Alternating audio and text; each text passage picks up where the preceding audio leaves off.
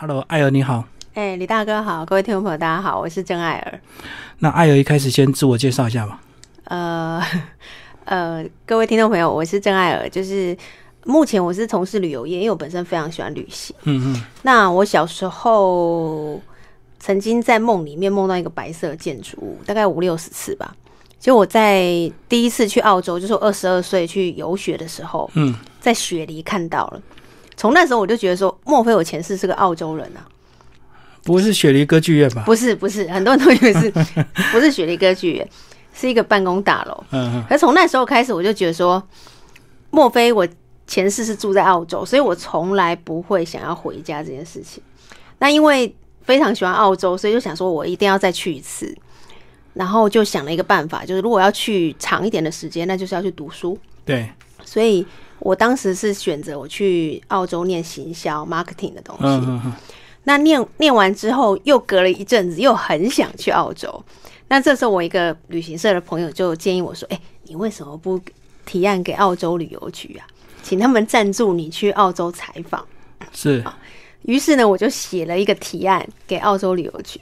哎、没想到居然通过了。嗯所以那时候就，呃，去澳洲玩了十十来天，那都是比较五星、比较特殊的行程。豪华，然后就嗯写了一本呃第一本的呃澳洲旅游书，叫做《爱上澳洲》。那这一本书也呃卖的还蛮不错，有有二刷这样子。嗯哼那后来在呃前两年的时候，因为我们家哥哥那时候要上小一了，我想说趁着他小一之前，呃，赶快给他一个比较长的假期，因为之后你读小学之后，除非寒暑假，你不容易请比较长的假。嗯嗯，所以我就想要带他去玩。那那时候我一个朋友就提议说：“哎、你为什么不写第二本澳洲旅游书？”再写澳洲，我那时候这个念头就一直有在 在我的心里面出来。那后来是，呃，我就开始找了一样，同时我在找赞助商，然后再找出版社。那这次蛮荣幸，就是有得到这个呃宏大旅行社的一个赞助，嗯哼，然后还有黄金海岸旅游局的赞助，所以我们在今年过年的时候，我带我两个儿子又去了一次澳洲。那这次玩了十八天，那玩的呃相对也比较深入，然后全部都是以、以小朋友为主的一些活动。所以你第一本书等于是你单身游澳洲，然后第二本书等于是亲子游澳洲，对，嗯可以这样说。然后这个刚好小朋友也刚好准备要念小学，所以赶快带他出去玩，有个长假。对，嗯嗯嗯，那其实澳洲一般人这个会去旅游的首选吗？还是欧美为主呢？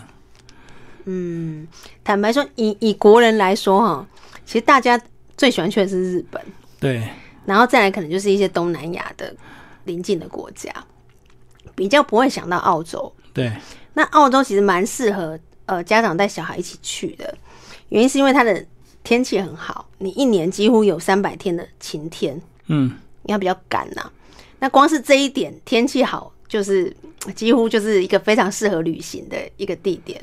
然后在它时差就是呃跟我们台湾比起来大概两三个小时，是，那你等于飞机飞一趟大概八到十个小时，那通常是晚上的班机嘛，你等于睡一睡觉就到了。嗯，好，所以这是非常舒服的一个旅程。那再来澳洲，它有一些很特殊的动物，比方说大家知道无尾熊，嗯，你可以在昆山州你可以抱到无尾熊，然后你可以跟袋鼠玩，他们都他们的动物园基本上都是呃没有栅栏隔开，你可以呃可以抚摸那些动物，可以喂它吃东西的。然后有一些什么针眼啊，哦，然后鸭嘴兽都是澳洲特有的动物。嗯然后呃，你也可以在海豚岛上面，就是喂全世界唯一一个可以喂野生海豚的地方，在布里斯本的一个 Mountain Island，我们叫海豚岛。嗯，呃，就它有很多的特殊的动物，这也是小朋友非常喜欢的。那澳洲它的一些很特殊的活动，比方说我们这次去黄金海岸做的就是呃搭乘这个消防车游大街，哦，体验了，嗯这个这个这个其实蛮特别，就是我们是它是消防车，是你预约之后呢，可以在任何地点接送你。哦所以我们是在结束上一个活动之后呢，在停车场有消防车来接我们。哦，所以他已经把它变成纯观光的一个体验，就对了。对，因为他是一个澳洲退休的一个消防队员，嗯，那因为他很喜欢消防车，他就把一些退役的消防车自己买来改装，改装，然后变成一个、呃观光，但是同时又寓教于乐。因为我们在搭车的过程中，他除除了介绍市区的这些景点之外，然后他到了一个大大草原，把我们放下来，开始介绍这些消防的设备，然后怎么样防火救火，然后最后他拿起那个大的那个大的那个水柱嘛，然后就让小朋友这边喷水。灭火，的灭火，其实小朋友后来都不肯放，因为觉得太好玩了，可以这样喷水啊。嗯，对，然后他他这个，如果你人多的时候，其实你还可以办 party，然后还会有就是消防小小消防队员的帽子、衣服。嗯那我们也有买，我其实我有买回来，我觉得那个很特别的体验呢。嗯，所以听你这样讲，澳洲好像都是比较喜欢自然生态那种动植物的人会去，对不对？因为如果我们要流行，可能会想要去美国啊啊！如果想要文艺呀、什么呃历史人文碉堡，就是会去欧洲嘛。那欧洲是不是就是自然环境很好？对，它的它的环境很自然，然后它的其实它的呃博物馆，然后它的很多很特殊的体验，嗯，呃，比方说像我刚刚讲的那个消防车游大街之外呢，其实我们这次去做了一个叫做室内的跳伞。嗯呃，其实我本身有惧高症，但是我们在澳洲做室内跳伞，它是一个呃在室内利用垂直风洞的原理，它下面是一个很大的洞风口，然后风会一直往上吹，那往上吹之后就是那个你人可以飘上来，嗯那但教练会指导你，那你嘴巴是要闭起来不能讲话的，然后你就会往上，然后你可以选择你要在一定的高度，还是要到最上面。嗯嗯，呃，那个其实我我小孩觉得非常非常好玩。所以它还是有模拟像跳伞这样的一个动作，只是跳下去的时候，那个风会把它这个吹在半空中，就对。对，其实很多真的要做高空跳伞的，会先来做室内跳伞，嗯，因为它的它的原理很像，但是它时间又比较长，然后相对又是安全的，嗯嗯所以很多人会先去先去做这个。那我们纯粹是好玩，就是说哇，我有惧高症，我也还可以跳伞，哇，太太酷了。所以我们就玩了那个之后，后来我们还去冲浪。其实澳洲人蛮喜欢运动的，嗯，然后我们去黄金海岸就是一定要冲浪嘛。对，那冲浪其实像我呃，我儿子，我们家弟弟四五岁，他也可以冲浪，其实他四五岁就可以冲浪。嗯，那不，他不会游泳哦。就有教练带，就对。对，而且那个教练是非常厉害，就是除了我之外，我两个小孩他们是没有冲过浪的。可是那个教练大概二十分钟，就让我们家弟弟站，还有哥哥站起来，嗯站在冲浪板上，我整个看傻眼。而且因为他他其实他只会讲英文，但我们家哥哥他他们几小朋友几乎只会讲中文。我就问他说：“你是怎么教的？”他说：“他可以看啊，watch，你可以看。哦，用肢体，啊嗯，”对，那后来到最后是换我下去。我我虽然没有他们那么厉害，但是呢，到最后我也站起来两次啊。嗯所以那个其实不是很难，那安全性也很高，因为它从头到尾人你的脚呢会有一个绳子，然后把你套在套在你的脚踝上，你你是跟冲浪板连在一起的。嗯嗯，对，因为这个他们后面都一直说他们要在冲浪，我们七月会在宜兰冲浪。就是有一个确保的安全绳啊，所以即使你真的掉到海里去，还是可以拉得到板子。对，嗯嗯嗯，那表示说他们这个天然环境非常好，所以他们才敢接受你这么小的小朋友去力去玩冲浪，对不对？对，嗯嗯。那我们讲澳洲的一些整个概况好不好？它这个你在书中讲的非常的详细哦，这个六个区，然后还有两个、另外两个领地这样子。嗯。嗯，所以你这本书是全澳洲的范围都有写到吗？呃，没有，因为其实我这本书主要还是以国人目前比较常去的、嗯熟悉的，像雪梨、墨尔本，然后呃布里斯本黄金海岸为主。嗯嗯那下一本的话，可能就会写南澳跟西澳那一块。嗯嗯，所以等于相对你这一区是比较热闹的地方咯，就是是雪梨这一块。是嗯嗯嗯，那个澳币的汇率嘞？澳币现在大概是一比二十二左右吧。所以他们消费算高，对不对？对他们消费物价跟台湾比起来，大概是两倍到四倍不等吧。对啊，你在书中有写说去买个三明治大概就要一百多块台币啊。是，然后你喝一个珍珠奶茶大概一百五十块台币吧。嗯嗯嗯，所以去澳洲还是只要呃蛮精打细算的。嗯，这样讲就是，如果你在澳洲要比较长时间，是建议就是，如果你选饭店，一定要选有早餐的饭店，会有早餐的。很多啊。对，然后、呃，如果可以的话，就是晚有一餐买回来自己煮。嗯，如果可以的话，那呃，当然还是有一些省钱的方式啦，比方说，其实澳洲有很多素食店，嗯嗯就像麦当劳那种。诸如此类的，嗯它其实是跟其他的餐点相对便宜。对，那这个小朋友也喜欢，其实偶尔出去玩吃，我觉得也无伤大雅。嗯嗯可它比真的比其他餐便宜很多，是然。后又方便。所以其实我们在澳洲吃非常非常多素食，嗯嗯所以你去澳洲其实要就是会胖的打算了，然后回来再来减肥。嗯对，因为相对来讲，素食还是便宜一点，就对了，跟它其他正常的餐来讲。对，相对便宜很多。嗯嗯嗯，好，那其实要去澳洲就要特别注意，就是嗯，它是南半球，对不对？所以很多人会误以为说夏天去澳洲就要夏天到澳洲变他们的冬天这样。不过因为你因为我们现在接下来是暑假嘛，嗯，那它是他们的冬天，对，冬天其实是澳洲的淡季，但是你如果在冬天去呃布里斯本、黄金海岸或者雪梨的话，其实是不太冷的，就是气温可能是十五到二十五度之间。那它是因为它是干冷，所以其实不是很冷，你还是可以玩一些水上活动之类。如果大家喜欢玩水的话，嗯嗯，相对还很很舒服的一个天气啦，所以你讲的那是凉爽的冷，就对，不是很冷的冷。不不会很冷，它其实是很凉爽的，嗯嗯。很舒服的。好，那接下来帮我们介绍一些亲子景点，好不好？你这本书还介绍蛮多这个，包括动物园，连动物园都好几座。对，嗯因为澳洲的动物园它很特别，就是说它会有一些特有的动物。如果大家想说要去抱无尾熊的话，那你一定要去布里斯本的那个龙派嗯龙博动物园，因为它是全世界动物呃无尾熊最多的一个地方。那你去的一去的话，一定要先排跟无尾熊合照这件事情。哦，因为很多人在排队。对，因为他很多人在排队，所以一定要先排这个。然后他有一个要注意的地方，就是其实他们会看说小孩的身高，比方说像我们家弟弟大概一百一十公分左右，嗯，其实他不高，所以呢，这个工作人员就不让他抱无尾熊，变成是。我们家哥哥抱无尾熊，然后他只是在旁边摸而已，嗯所以这个弟弟就大失所望，因为他要抱无尾熊。他是怕他抱不动，会把这无尾熊摔伤。，对对，没错没错。嗯嗯，所以这一点就是要先跟，其实要跟先先跟小朋友讲啊。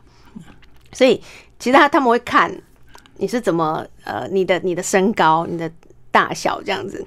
那除了抱无尾熊之外，其实像那个塔隆嘎鹿，它有一个很特别活动，是你可以喂长颈鹿嗯哼，啊、它是拿红萝卜喂长颈鹿。嗯，那是这个活动也是你一到一到这个动物园的入口的地方，要 must 赶快去预约，赶快去排呃、啊先要先预预约预约之后呢，就是到那个时间，你赶赶快到那个长颈鹿那个点去，然后他会帮你拍照，拍完之后，就是他会在另外一个商店让你去拿照片。他其实很聪明的，就这样你就会逛到整个动物园了。嗯嗯，那还有就是他呃，其实有一些动物园，像那个呃，我们去雪梨的 Fallondale 路那一个动物园，虽然它不大，可是呢，它可以，因为其实澳洲除了那个昆士兰州可以抱到无尾熊之外，其他是呃让你跟他合照，你可以摸，但是你不能抱。是因为原因是怕影响它的生殖能力啊。因为无尾熊其实越来越少了，哦，他们想要保护无尾熊，所以你在其他州，比方说雪梨、墨尔本，这个你就只能摸跟他合个合照而已。那像我刚刚讲那个菲兰德尔路呢，很棒的是，它会让工作人员。工作人员会有一台单眼相机帮你拍之外，旁边还有一个助理嗯拿着你的手机一直拍啊，嗯，还会帮你拍哦。对，拍个二三十张啊，嗯，嗯我觉得那个超就是超棒的，很贴心啊。很贴心，因为有时候呃单眼他，因为他他每天拍很多人，不一定你会满意。可是他拍的手机拍很多张，而且就是你就可以直接洗出来什么的，你可以洗很多，所以我觉得那个还蛮贴心的。然后他们很多都会有呃饲料，你可以直接去喂袋鼠啊，喂呃鸟啊，然后甚至于你如果去那个雪梨有一个水族馆，在那个水族馆里面呢，你可以直直接做一个我们叫企鹅船，嗯哼，然后你就四个人四个人在上面，在企鹅船船上面呢，你就可以直接看到企鹅在你的前面，在旁边。嗯嗯，然后它是一个大概零零下零下的一个温度啦，然后它里面会有就是大衣可以让你穿啊，然后就所以它，是个室内空间，就对，对，还蛮特别，就是模你近距离，的环境。对你近距离就可以看到企鹅，然后你是跟着那个船就是这样游一圈，然后看到企鹅在你前面，其实那也蛮特别的一个体验。嗯嗯，刚刚讲到这个澳洲的这个无尾熊很珍贵，那它袋鼠是不是就比较多？所以袋鼠就比较容易摸，能够亲近，对不对？对，袋鼠是可以摸可以亲近，而且其实。在澳洲你是吃得到袋鼠肉的，我不知道 过李大哥你有吃过吗？没有，它是数量过多了。对，有有有点太多，所以其实澳洲有一种职业叫做猎人，你知道吗？嗯，就是呃，只要你是去看医生哦，心理医生鉴定说你的精神没有问题啊、然后你你就通过那个精神鉴定，然后你自己去可以去买一把枪，合法持有枪支，嗯然后你就可以当猎人，在某些特定的地方，你可以你可以杀袋鼠的，哦，他们会开放一个时间，然后一定的数量，对，就是呃某些区域其实你可以杀猎杀袋鼠，因为嗯太多了，这样间接又增加他们观光的收入，又又可以减少袋鼠的数量，就对。对，哦，但是前提你要身心通过检查，以免拿去做做坏事一样。没错没错。嗯嗯。然后我们刚刚聊的是动物园，那其实呢，诶，你你这边还有介绍一个蓝洞萤火虫，只有南半球才看得到。这个洞是不是那个虫会有特殊的一个发光物，所以看起来会很像萤火虫这样子？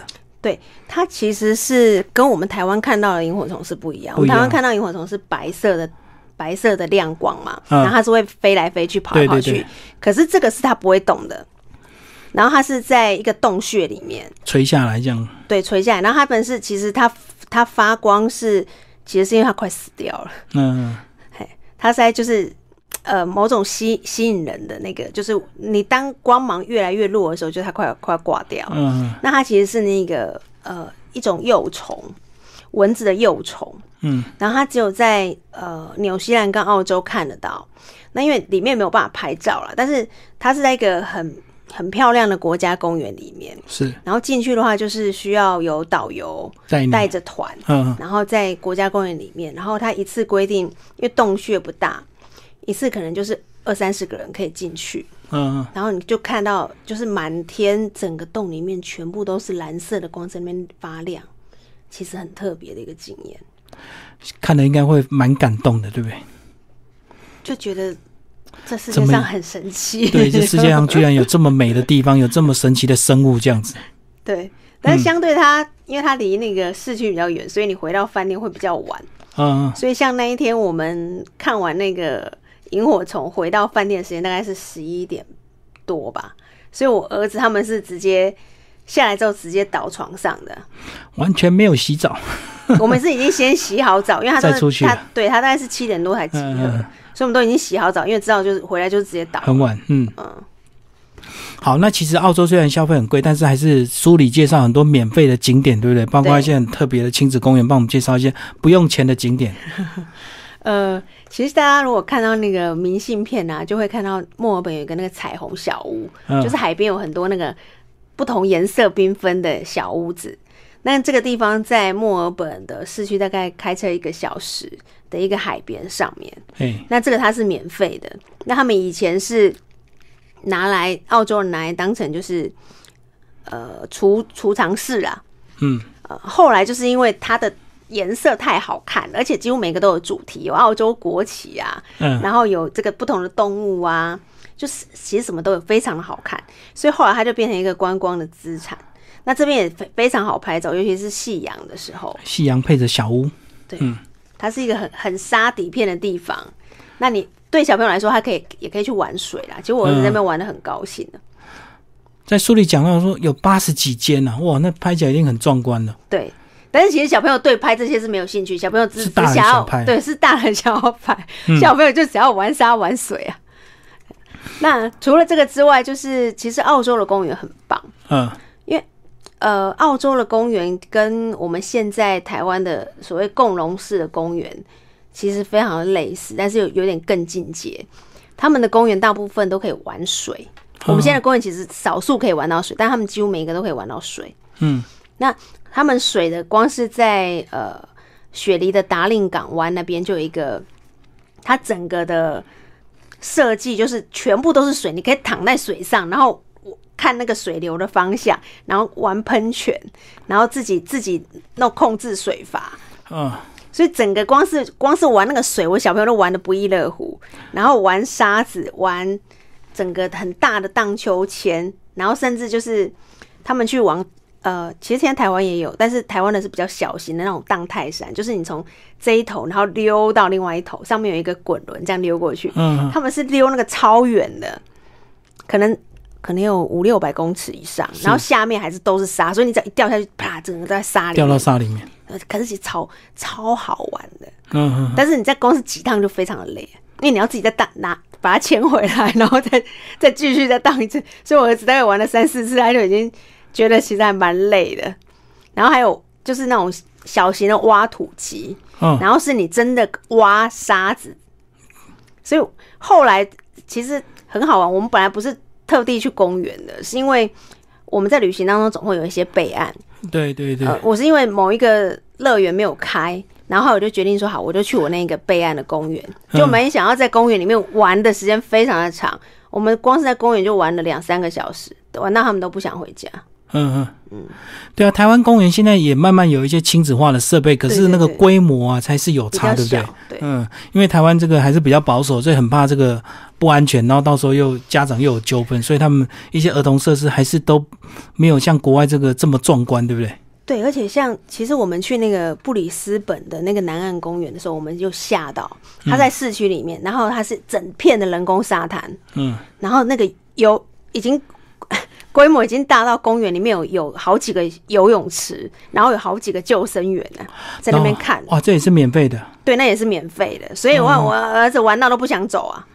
对，很少这个公园居然有免费可以玩水的地方，哎，对啊，因为有水就要管理啊，又有安全的问题啊，所以他如果不收费的话，基本上也不太敢让你玩这些东西哦。对，所以他们除了玩水之外，其实旁边都会有一些呃卖东西的小贩，然后甚至有些像有会有市集在旁边。嗯，所以其实对大人来说很棒，就是你你可能让小朋友先玩好水，哦玩完水之后，你就可以在旁边 shopping 啊，吃东西。他他们那个小贩卖什么东西啊？像台湾都是可能就烤香肠啊这些东西，哦那他们的小贩是什么？是热狗汉堡吗？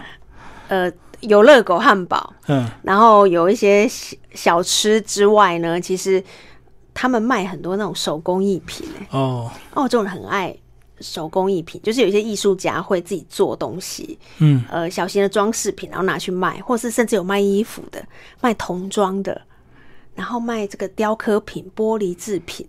其实我就曾经在那边买了那个一幅那个小朋友呃艺术家画的风景画，我觉得他画的很好，就在那边买了。嗯嗯嗯，哇，很少这种东西，因为台湾几乎都是卖吃的、卖喝的比较多，很少艺术家跑出去外面摆摊这样子。对，嗯所以他那个其实是还还蛮特别的体验呐、嗯，而且它已经规模到，就是你甚至你玩好水之外，都还有淋浴间呢、可以在那边洗澡。嗯，就是他们已经做到已经就是非常厉害了，但因为大家都爱爱玩水、爱运动，所以你到处都是可以可以淋浴、可以沐浴的。嗯。然后，因为澳洲人对小朋友也非常的友友善善，，嗯，那个水干净吗？非常干净，对啊，因为一般大家听到那个免费的，一定是水很脏，让你随便玩。非常干净。那个水是蓝色，整个是清澈的，是是非常干净。嗯，好，接下来我们来讲这个雪梨歌剧院，好不好？你在书中强烈的建议说，一定要参加导览，而且它有中文导览，而不是说只在外面拍拍照就好。为什么你建议一定要参加中文导览？呃，是这样，因为目前，因为它其实已经发展出很多种语言的不同的导览。嗯其实我中英文都参加过，嗯但是只有中文的有一个小时的导览，那其他都是半个小时。嗯嗯半个小时跟一个小时的差别在哪里呢？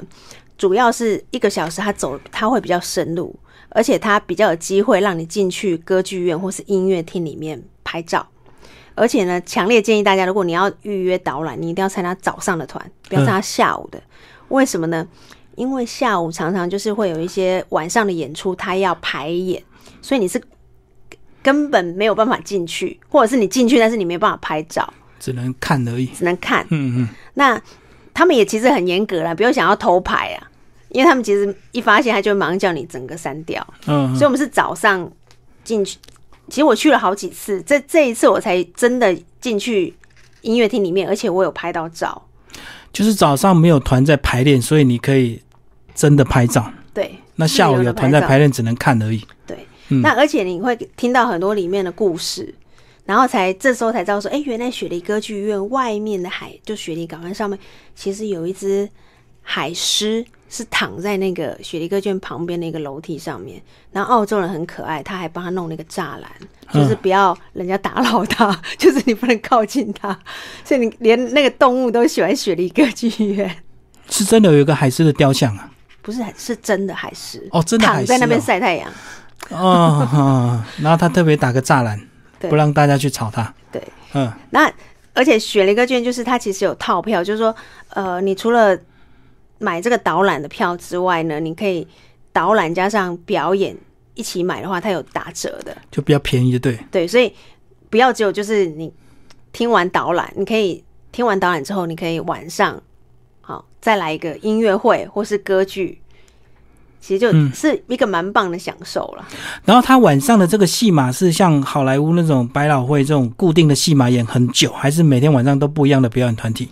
呃，基本上都有，因为他的他的戏码很多，嗯，然后他有一个很特别的厅叫呃 w o o d s o m 就是呃雪梨歌剧院的那个设计者的一个厅，纪念他的一个厅。它其实是一个小小的厅，大概只能坐五十个人。嗯然后它很特别，是没有呃没有座位表，就是你是自由入座哼，的，哎、所以他崇尚的是自然，你就是直接进去随便入座，然后这些表演者就从你后面。也没有也没有舞台了，就从你后面直接出来。好，然后呢，你边听他们唱歌，然后或是弹奏乐曲的时候呢，呃，你的旁旁边呢是呃玻璃，你看得到整个雪梨港湾。哦，对，所以什么时候你可以边听音乐，然后边看这个漂亮的海海景？嗯，哦，所以这是一个很特别的厅，因为它是崇尚自然的，所以如果你去雪梨歌剧院，其实可以去这一个厅，哦，所以你的意思，雪梨歌剧院里面有好多厅，是不是？非常非常多。然后它在夏天的时候，你可以他们有大型外面的表演，比方说前前两年他可能有那个卡门，嗯他的表演是在外面的雪梨歌剧院的外面，然后是晚上的时候，你就可以看到整个雪梨歌剧院的夜景，然后边欣赏那个卡门的表演。这个是只有夏天才有了，一样卖票吗？一样卖票，而且非常贵，是是是，不便宜。就特殊的那种季节，然后整个表演拉到外面去，就对。对，嗯，所以它其实它其实东西很丰富啦，然后甚至在他们的呃学校 school holiday 的时候，通常都是就是他们的寒暑小朋友寒暑假的时候，他们有呃专门针对小朋友的导览，嗯嗯，然后也有一些就是特殊的活动可以参加。就儿童班就对了。对，你在书中写到说，雪梨歌剧院其实不是白色，只是我们看起来很像白色。对，它其实是因为阳光反射的关系，嗯它其实你近看它其实是个米白色，它不是纯白色。嗯而且它那个风帆的设计很特别，就变成其实雪梨歌剧院并不需要洗，你想那看起来蛮白的嘛，它其实不需要洗，因为它的风帆的角度会让雨水直接刷下来，嗯嗯，所以雪梨歌剧院是不不需要特别的清洗的。然后它的里面的呃设计是真的蛮特别的，在书里还有讲到说要爬雪梨大桥，这也是一种活动。对那我搞不太懂爬雪梨大桥什么意思？因为你在雪梨港湾这边呢，除了有大家知道雪梨歌剧院之外，旁边就有一个雪梨大桥，它是全世界最大的一个铁桥。嗯，那这个铁桥很特别，它除了你人可以在上面走，有有汽车，有火车，嗯然后你在上面呢，你可以爬雪梨大桥的。哦然后他是被美国 NCC 誉为一生中一定要做的一件事情，是所以其实我在早年就很很早就爬过。那他是他爬是这样，他到现在已经发展出就是呃，像我当时爬的是全程，我爬了三个半小时，嗯，从最底底端，然后爬到最高高处。反正沿途就有设计楼梯，就让你爬，就对。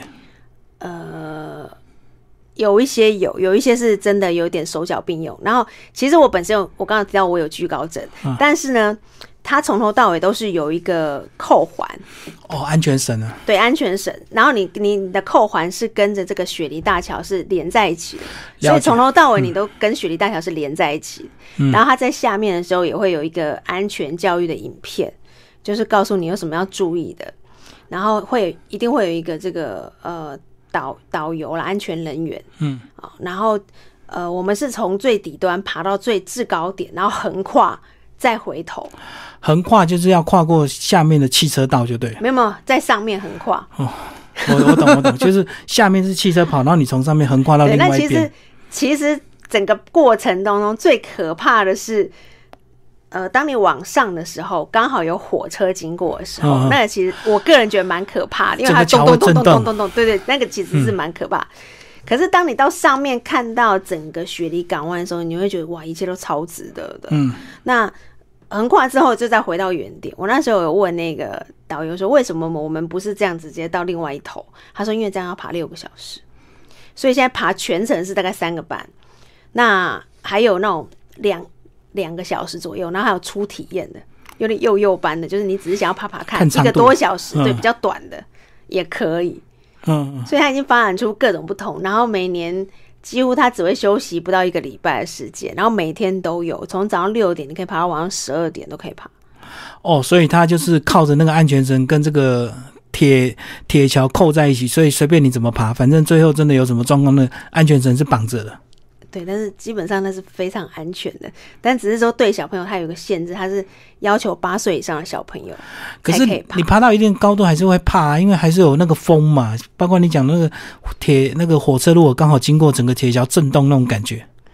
对，只但是只是一下下而已，嗯，而且其实你不要往你的正下方看的时候，其实是还好，你只要看远方，其实那个风景是非常漂亮。我这次本来很想去爬，但是我们我们家小孩太小，太小，嗯，对。好，我们刚刚讲的是爬雪梨桥，那还有坐热气球，哇！最近台湾这几年也很流行热气球，那在澳洲哇也有这个热气球体验呢。对，因为其实台湾的热气球跟国外的不太一样，台湾的热气球我们有做过，它是呃，它叫热气球细流，你知道吗？就是你你人是在篮子热气球篮子里面没错，但是它就往上飘飘飘飘，然后再下来。对，它其实是没有在空中没有移动，嗯，可是。你在澳洲热气球是真的上去，然后大概一个多小时后，你再慢慢的下来，而且下来的时候，我不知道大家坐过热气球。我第一次坐的时候，我就问那个工作人员说：“请问我们等下降落在哪里？”嗯，他说他也不知道。我说啊，你不知道？那因为下面都是田，你知道吗？通常都是那种很很辽阔的一个田野风光啊。我就问他说：“那如果万一踩到人家田里怎么办？”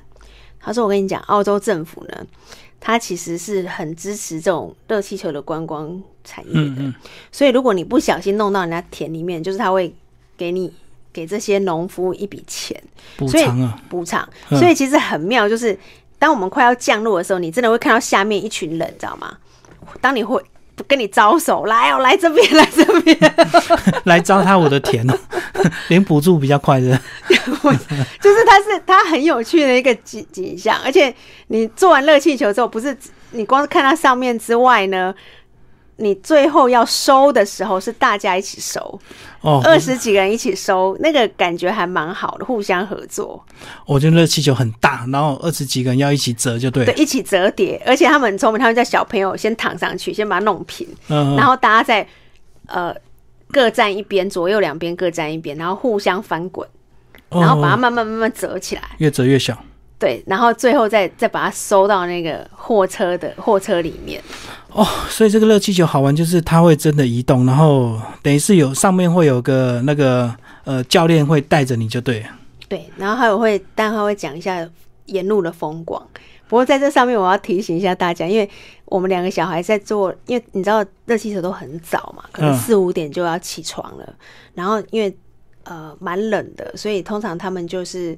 会提供一些小点心呐，哦，热巧克力、热咖啡给大家喝。那喝完之后提醒大家一定要上厕所，因为后来我们家两个小孩就在热气球上说：“妈妈，我要尿尿。那怎么办？”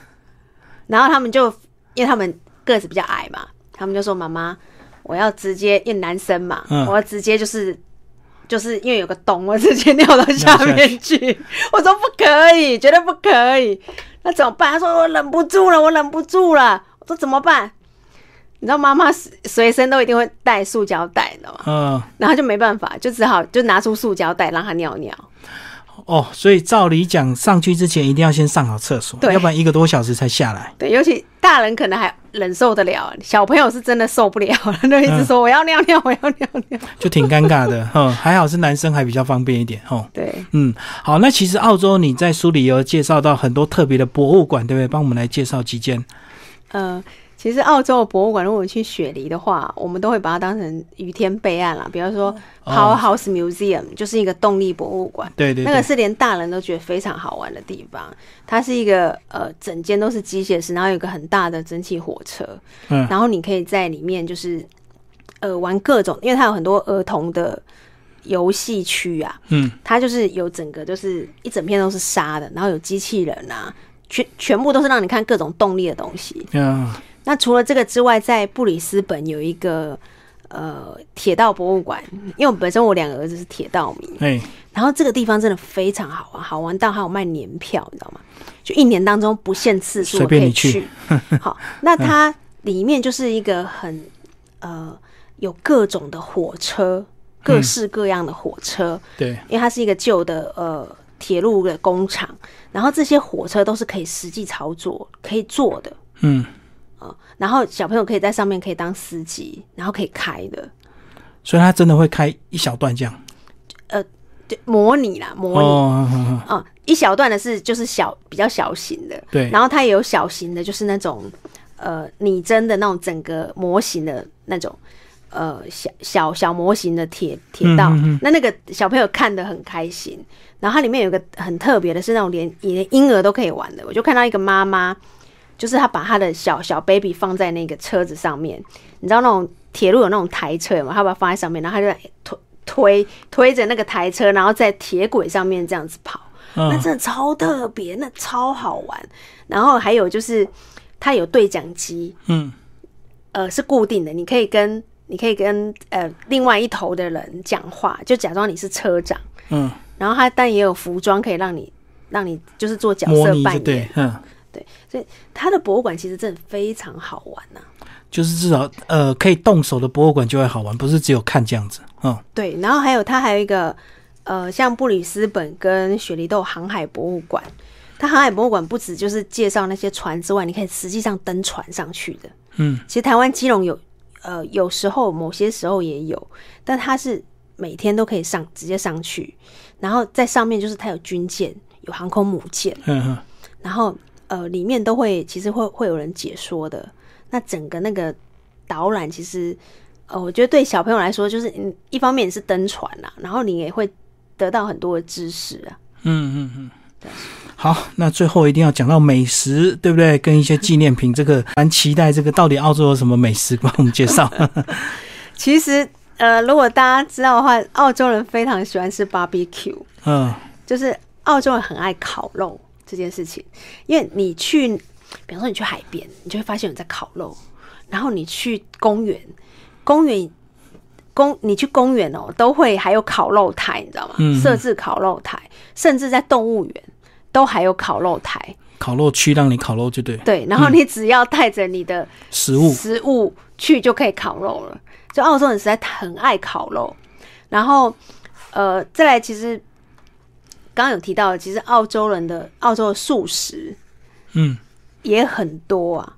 然后他们呃，以澳洲人来说，因为它其实是一个多元种族文化的地方，所以其实各种食物都有。但是以我们曾经在澳洲做过一个市小小的市场调查，澳洲人最喜欢吃的食物是法国食物，嗯可是最常吃的叫做 Chinese food，就是中 中国菜，嗯。因为中国餐相对便宜。嗯哦，所以其实澳洲可以吃到很多各种不同，包括你要吃日本料理的寿司啊，你要吃韩国料理的烤肉也都有，但是他们本身最喜欢吃 barbecue，然后澳洲的冰淇淋跟甜点松饼是非常好吃的。然后澳洲人有一个呃国民美食叫 meat pie 肉派，其实在台湾也有了，就是呃它是一个整个是酥皮的，然后里面可能是鸡肉啊、牛肉啊，然后你咬下去，那个整个肉汁会流出来的，有汤汁就对了。对，有汤汁会流出来，然后是就是这是他们的小吃啦，就是你肚子饿了，它随时到处都有啊。就跟台湾炸鸡排一样。对吧对对对，类似咸酥鸡、炸鸡排这样，嗯就嗯你到处都是那种肉排。嗯，然后他们呃，因为他们的自来水是可以生饮的，嗯嗯，啊所以基本上就是你不需要特别买水，你就直接喝自来水就可以了。嗯，然后他们的鲜奶很便宜，因为澳洲的这个农产业很发达，它鲜奶比你去买一一罐矿泉水还要便宜。哦，对他们畜牧业很，它地方大，畜牧业发达嘛。对对，所以它、嗯它的其实它的鲜奶比台湾还要便宜啊。坦白说是这样，就是嗯你可以买买个一大瓶，然后慢慢喝。嗯，然后相对它的冰淇淋也非常好吃啊。我们那时候在澳洲，我们一天吃三根呢、都是这种鲜奶冰淇淋。呃，很香浓各种各种的冰淇淋。好，来帮我们讲讲要带什么伴手礼回来好不好？这个有什么澳洲必买的一个纪念品，或者是一些呃伴手礼？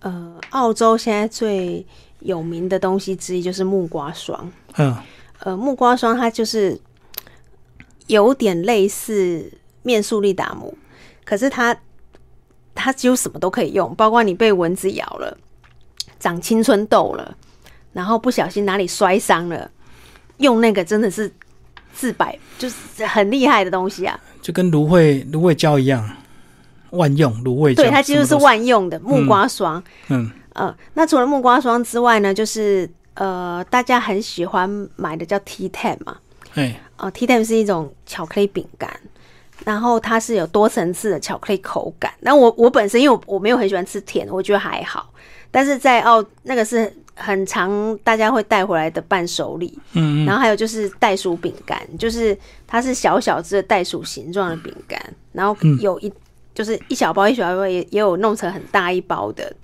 那或者是呃大家喜欢就是澳洲的果酱，它的果酱也很香浓，嗯，浓度比较高。对，浓度相对比较高。然后有哪一种水果比较比较盛行吗？像我们台湾常吃的果酱，就是草莓酱比较多吧，或橘子酱，大概这两类。他们有一个酱就是呃其实。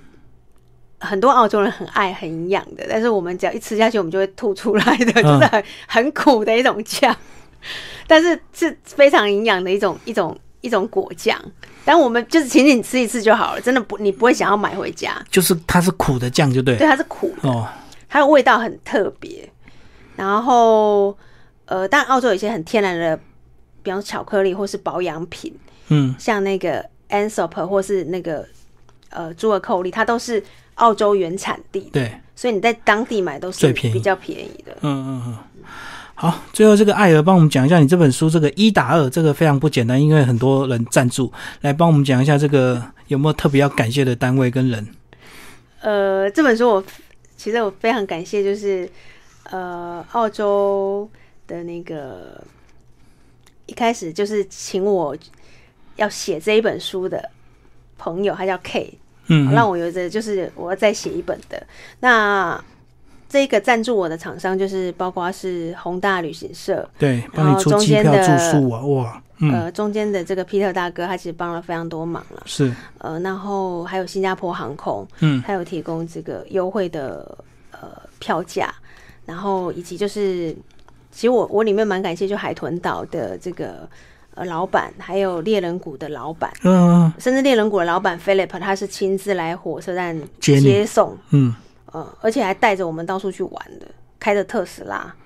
嗯，所以 然后我儿子觉得说哇，超超屌的蝙蝠车啊，嗯 所以就其实其实很多人啦，就是但是这些人他们真的就是，其实来让我小孩还有我都学到很多啦，在这趟旅程当中。对啊，因为以前一个人比较好行动，对不对？所以对那个一些友情的帮忙可能感受度不强。当你带着小孩，人家帮你就会特别感动，哦，因为确实真的很带小孩真的很不方便。呃，嗯会有很多不方便，但是相对你会看到很多不一样的世界啊。嗯，不过在出门你应该也是对两个小孩是一个很好的一个教育，对不对？大的就会哥哥就会照顾弟弟啊，在出门前你都已经做好教育训练了。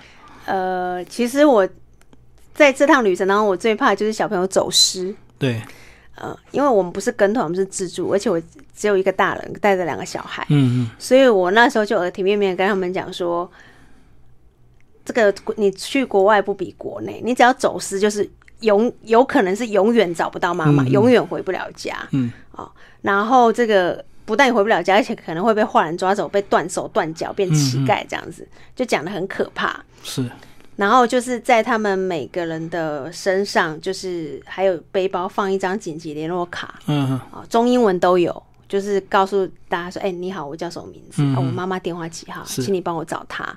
那除了这个之外呢，就是他们叫他们背当地警察局还有救护车的电话。嗯嗯，啊、然后呃每个人会有一个备用手机，只能打电话的，哎、只能打给妈妈，还有就是打给这个紧急呃联络的，锁住了，就对，对，嗯。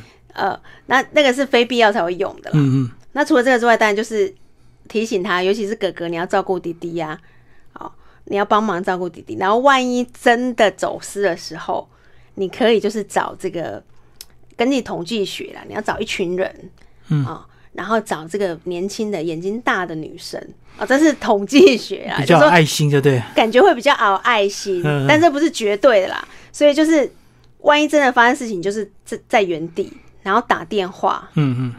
哦，然后我教他们几句简单的英文啊，嗯嗯，但他们其实你知道小朋友英文没有很好，其实看到外国人，像我们家哥哥第一次去的时候，他就跟我讲：“妈妈，我跟你讲，讲英文的人都是坏人。” 然后我就说为什么？因为他会觉得都听不懂啊，好可怕，就很恐慌啊，就怀疑就对都听不懂啊。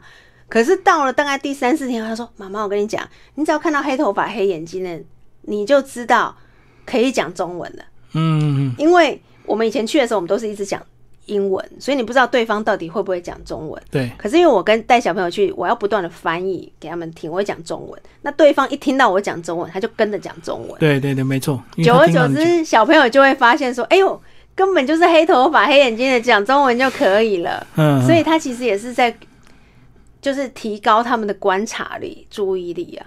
嗯嗯嗯，这是旅行中很好的事情。这一本书除了我呃，我们有讲一些就是特别的呃动物园啊、游乐园嗯啊、免费的景点之外呢，我们在每一个景点我们都有设计了 QR code，对，你可以直接扫，然后就可以找到那个地方。嗯然后我也设计了。几套行程，从六天到十天，甚至我们自己走过十八天的行程，嗯，都告诉大家，其实你可以按图索骥，直接照着这样走，然后自己去玩。嗯，可长可短，对不对？对最后，艾尔讲一下你的粉砖好不好？你的粉砖也是爱上澳洲，就是你那时候刚写第一本书所成立到现在嘛？对对，嗯，呃，我的粉丝专业是爱上澳洲，只要大家搜寻爱上澳洲，就会看到我们。那里面会有很多除了澳洲讯息之外，就是呃我们一些亲子的活动啊，然后亲子的一些探险。因为我们两个儿子，所以我们非常喜欢做一些比较呃有一点难度的探险的活动，像是溯溪啦，然后这个呃攀岩呐、或者是冲浪，就是比较难一点的东西。因为男生嘛，对我们要 消耗他们的体力。而且等他越大，他可能会越追求这个越刺激的运动。对啊，因为可是因为我比较特别，是因为我都会跟他们一起下去玩，我不是只有在那边拍照，我是跟着去玩的那一种。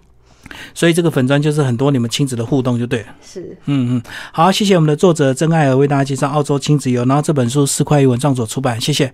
谢谢大家。